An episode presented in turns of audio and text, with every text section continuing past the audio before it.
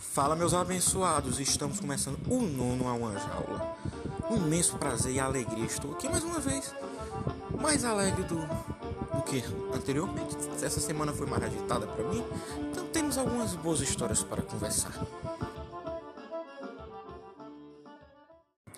Essa semana, para mim, aconteceu cada coisa. Na terça-feira, eu estava eu de boa no Twitter quando vejo. Tá, tá, tá assistindo Jornal Nacional, né?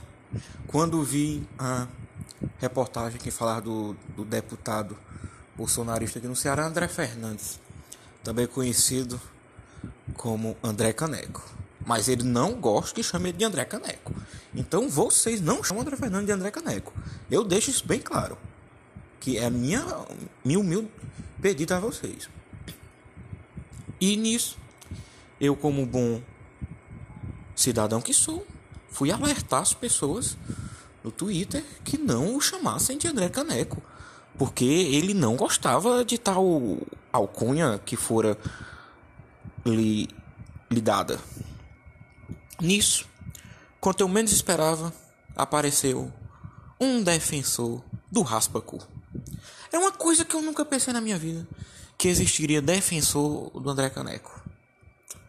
E o menino não tinha o, o tal de irei preservar Gui, Gui, tal de Gui, Gui deve ser chamado Guilherme, que não tinha foto de perfil, porque assim como eu analisei, ele deve ser um daqueles pobre coitado frustrado na vida, mas isso aí não é o caso, né? Porque é triste ouvir de uma pessoa assim.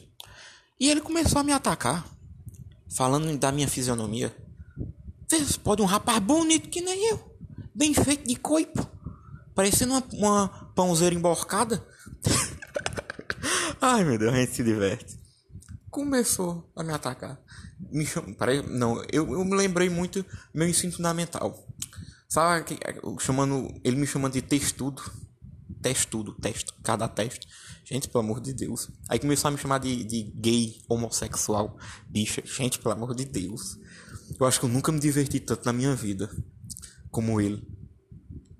Teve uma pergunta que eu fiz a ele até hoje ele não me respondeu, que é se ele já tinha visto um negócio acular. Sacular. Que eu prefiro não comentar. Já mudando de assunto, que eu sou aqui é VaptVupt, esse episódio vai ser curtinho, porque eu estou. Pode não parecer, mas eu tenho o que fazer na minha vida. E não vou tomar muito tempo de vocês também, que eu sei que vocês também têm o que fazer na vida. Ou não. Também não tem, não, mas eu tenho, entendeu?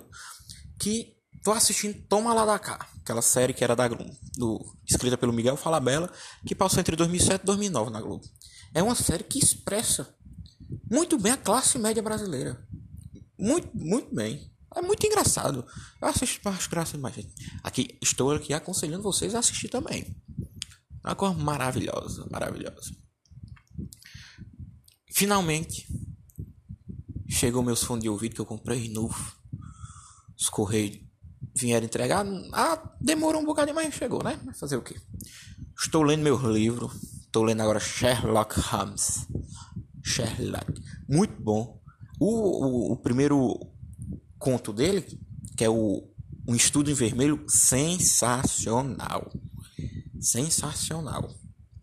A outra coisa. Eu tô evitando a, ouvir notícias, né? Uma coisa que me chama muita atenção é o pessoal dando dando palanque para otário falar.